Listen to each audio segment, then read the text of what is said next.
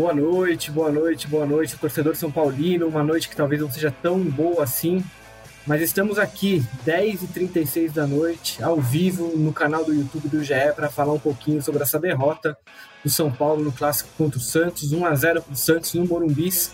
Gol de Morelos de pênalti no segundo tempo. Uma partida que teve a arbitragem como protagonista. É, imagino que o nosso querido Caio Domingues, que estava no Morumbi, tomou chuva, mas ainda está no calor da partida, tem muito a dizer sobre essa arbitragem. O vídeo que ele gravou pra gente no Voz da Torcida já é uma prévia dessa opinião dele, eu vou querer ouvir agora, mas também acompanhado aqui de Leandro Canone, outro que também viu a partida. Eu vou começar com o Caio, por favor, Caio. É, desfile suas opiniões, eu quero saber, foi problema da arbitragem essa derrota mesmo? Ah, bom, bom dia, boa tarde, boa noite. Não deu tempo nem de eu me secar ainda. Cara, é, eu acho que o São Paulo não fez uma boa partida, mas a arbitragem ela foi sim determinante. A gente tem que colocar aqui alguns pontos com relação ao lado do São Paulo, né? Acho que estamos na live do São Paulo e é o São Paulo que importa. Eu não gostei da escalação do Carpini nesse clássico. Eu não consigo entender o Juan na frente de Eric, por exemplo. Eu nem digo Ferreirinha, que hoje entrou muito bem, mas não vinha fazendo bons jogos. É, todo mundo sabe o, o, estilo de jogo do, do Carilli, todo mundo sabe, não é de hoje, que é um, um, um treinador que escala 11 jogadores atrás, que trunca muito o jogo. O São Paulo precisava de velocidade, o Eric vinha entrando muito bem, ele tem sido esse cara do drible. Então, assim, não gostei da escalação do São Paulo. Acho que o São Paulo é, fez até uns os primeiros 15 minutos é, relativamente bons, que o São Paulo marcava a saída de bola, controlou a partida.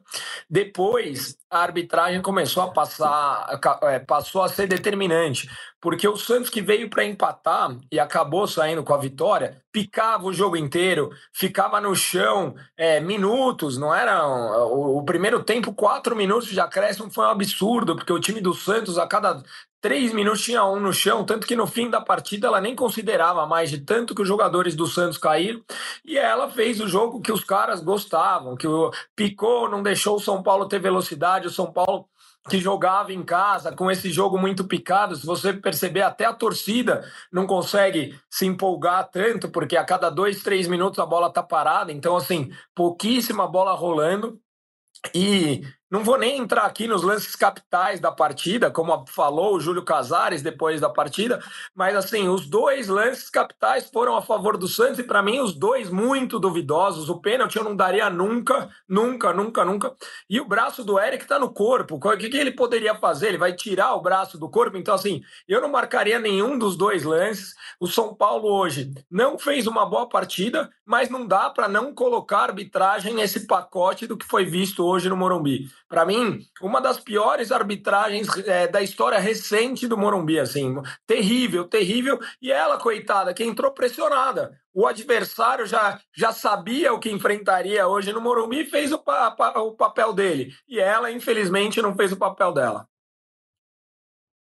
Pois é, ela, no caso, é a árbitra Edna Alves Batista, que durante a semana leu uma nota que o Santos publicou antes da partida é, reclamando né, da, da escalação dela para o jogo. O Santos diz já ter sido prejudicado pela, pela Edna em outras partidas. O Santos se adiantou e, e, e, publicou uma nota reclamando da escalação. Depois, como o Caio disse, o Júlio Casares, presidente do São Paulo, foi à Zona Missa no Morumbi para reclamar da, da condução da Edna durante a partida. É, Leandro, você que também acompanhou o jogo, é, eu, eu vou discordar do Caio, eu acho que a Edna, no fim das contas, ela acertou nos três lances é, importantes do jogo, mas eu concordo com o que você falou e também com o que o Júlio falou, que ela demonstrou muita insegurança durante a partida, ela entrou, parecia ter entrado nervosa, provavelmente pela pressão feita pelo Santos antes pelo jogo. Leandro, é, qual o tamanho da culpa da arbitragem nesse resultado negativo para o São Paulo? Qual o tamanho da culpa do próprio time do São Paulo numa partida que no fim também não foi muito boa da equipe, né? Boa noite, Léo. Boa noite, Caio. É... Assim, eu acho que a, a, culpa maior é do São Paulo em si, né? De não ter conseguido se impor. O que o Caio falou é verdade. De todo mundo sabe como o, o Carilli joga. todo mundo sabe como ele é, monta os seus times. Eu acho que faltou um pouco de ousadia para o São Paulo. Eu acho que o principal erro do Carpini hoje foi, primeiro, escalar o Juan. E o segundo erro foi continuar com o Juan. É assim, ele morreu abraçado numa ideia ali que não, claramente não estava dando certo. Então, é, o, o, São Paulo não jogou bem. A arbitragem, é, assim, como sempre, a gente pode ficar aqui discutindo horas e horas, é, mas eu acho que a, a, nota oficial soltada pelo Santos dois dias antes do jogo claramente mexe com, com o ambiente. Né? A Edna eu não sei se vocês lembram, mas ela contra o São Paulo lá atrás, ela também teve um erro que depois a Federação Paulista admitiu o erro e ela foi afastada. Depois ela teve esse erro contra o Santos, né, que, que são esses erros que o Santos classifica ali como graves erros do passado na nota oficial.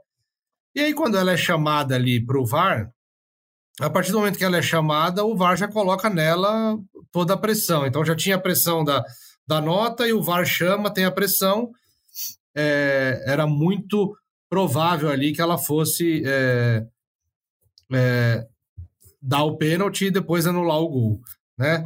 Então, assim, mas eu acho que mais do que isso, acho que faltou um pouco de ousadia ao São Paulo, faltou é, pressionar, faltou, assim, até pressionou, mas faltou é, é, mais criatividade para sair daquele, daquele ferrolho ali que o Carilli costuma fazer. Foi um jogo chato durante alguns momentos, um jogo bem chato, mas eu acho que o principal foi isso. O principal erro foi é, escalar o Juan, continuar com o Juan e a falta de ousadia para tentar quebrar. A essa altura, o São Paulo que manteve uma base muito forte do ano passado de um time campeão e mostrou nesse começo de ano que vinha é, jogando bem. Eu acho que hoje faltou faltou ousadia e repertório.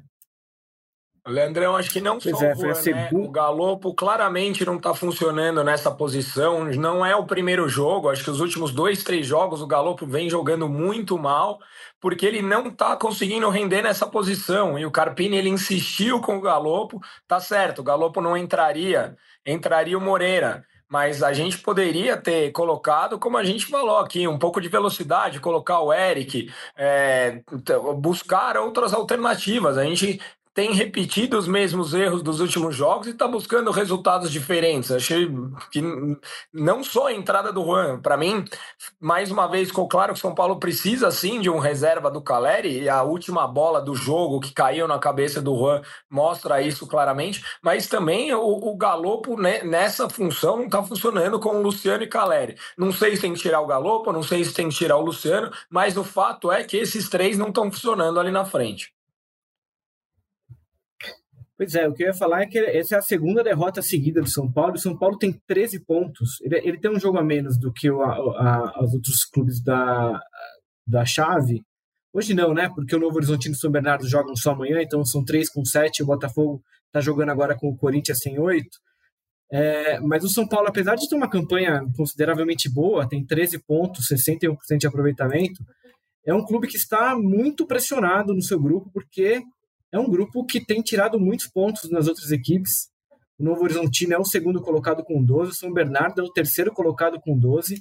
Há o risco do São Paulo terminar essa rodada fora da zona de classificação, porque o Novo Horizontino enfrenta a Inter de Limeira amanhã em Limeira e o São Bernardo joga contra o Palmeiras em São Bernardo. Há um risco do São Paulo terminar essa rodada fora de, da classificação. É, o sinal de alerta tá, tá mudando de. A, a, o semáforo tá mudando de cor lá no São Paulo, Caio. O, aquela luz verde que estava piscando até semana passada já é amarela?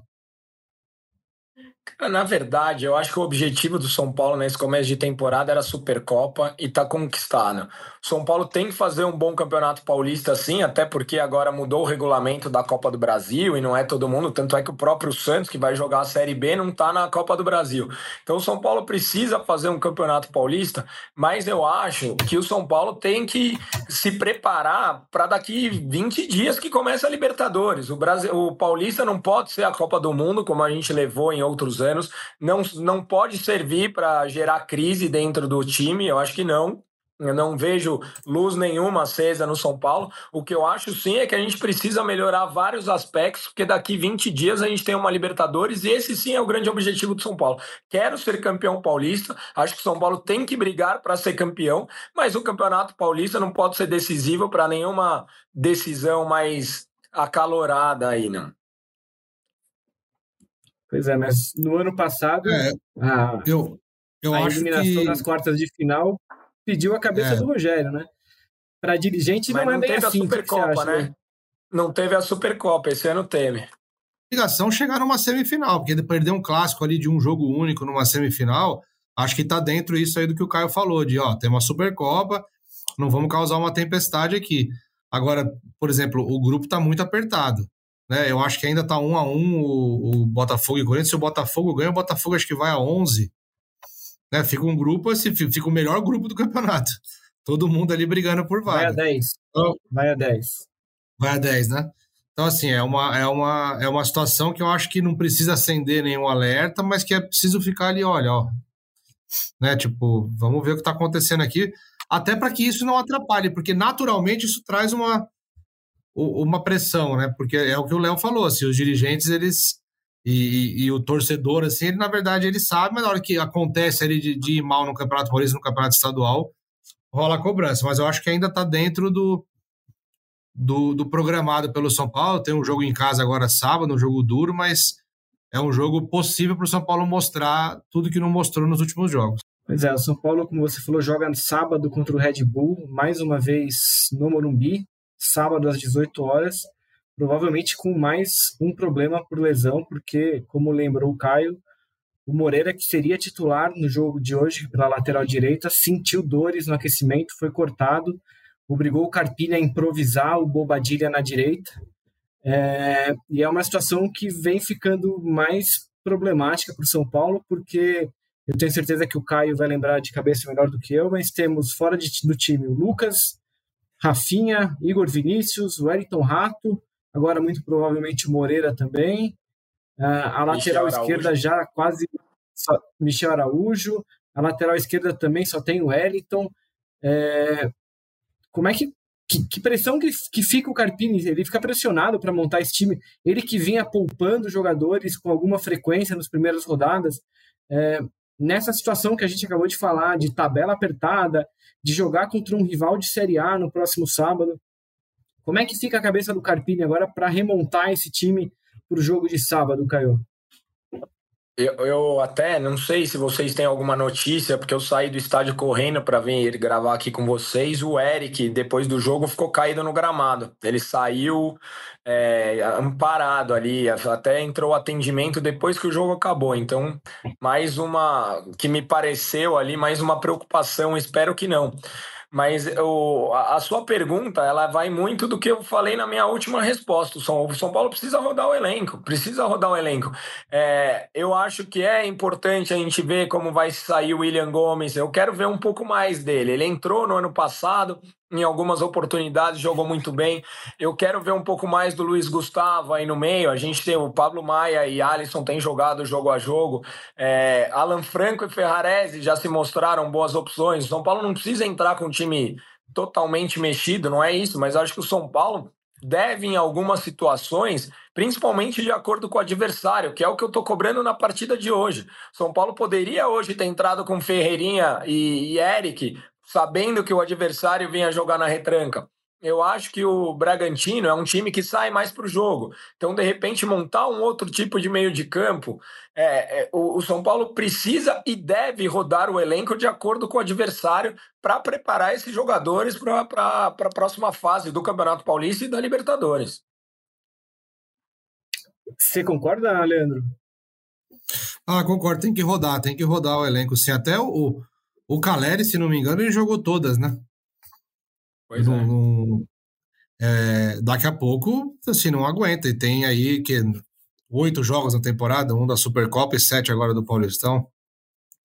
Daqui a pouco não aguenta, né? Tem acho que algum outro jogador que jogou que jogou todas. Mas, o assim, jogou muito também. Acho que o Wellington foi poupado Exato. numa partida só, é. né? Até porque o, o, reserva do Wellington hoje é, é, um jogador que não traz, não traz boas lembranças para o torcedor do São Paulo e não traz segurança nenhuma para o elenco ali. Às vezes que ele entrou, ele foi muito mal. Mas é, preocupa mesmo essa, essa série de, de lesões, série de problemas físicos, porque é o que o Caio falou. Daqui a pouco chega, até hoje confirmou que dia 18 de março tem o sorteio da Libertadores, dos grupos, é, e o São Paulo vai precisar de elenco para disputar a Libertadores. Né? Então, assim, o, o campeonato para rodar e para testar e para ver qual é a melhor formação para ir 100% é agora o Paulistão. Então acho que está faltando mesmo rodar um pouco mais. Concordo com o Caio nesse sentido. Nesse sentido, é, o São Paulo ele tem até sexta-feira para inscrever jogadores nessa primeira fase do Campeonato Paulista, que a gente sabe que não não devem chegar reforços, não há nenhuma previsão de que algum reforço chegue nesse um dia e meio até o fim das inscrições, mas lembrando que a, a Libertadores começa ali no comecinho de, de abril, o São Paulo tem até o dia 7 de março, que é o fechamento da primeira janela de inscrições de registro aqui no Brasil, para contratar jogadores. A gente sabe que a diretoria está atrás de um lateral esquerdo, de um reserva para o Caleri, de um zagueiro canhoto. Uh, esses primeiros oito jogos do Campeonato Paulista, mais a Supercopa, indicam mais necessidades para o elenco do São Paulo? Vocês acham que a diretoria está esperando demais? Tem mais coisa, tem, tem mais posições que eles precisam se movimentar para reforçar o elenco? Eu acho que não. Eu acho o elenco do São Paulo bom e é, acho que por isso que eu, que eu tenho cobrado bastante é, ver mais algumas peças. Hoje sim, estava um pouco enxuto, a gente olhava o banco assim, não era o mesmo banco que, por exemplo, jogou a final é, da Supercopa.